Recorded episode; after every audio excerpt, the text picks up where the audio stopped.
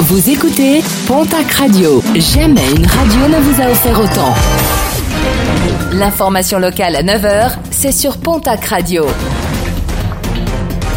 Bonjour Jean-Marc Courage Sénac.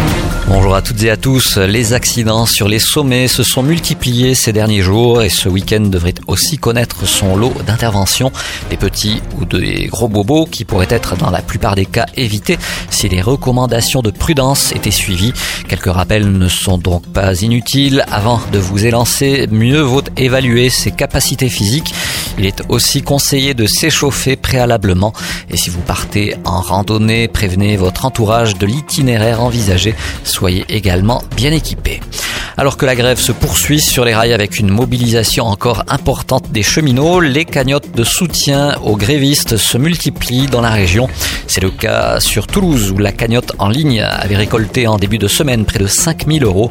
Des cagnottes en ligne qui pourraient se multiplier si le mouvement venait à perdurer.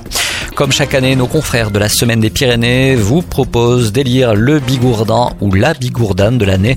Une sélection parmi 20 euh, personnes de tous âges et de tous horizons mises en avant dans les colonnes de l'hebdomadaire des Hautes-Pyrénées durant les 12 derniers mois. Et pour voter, rien de plus simple, direction le www.lasemaine-des-pyrénées.fr.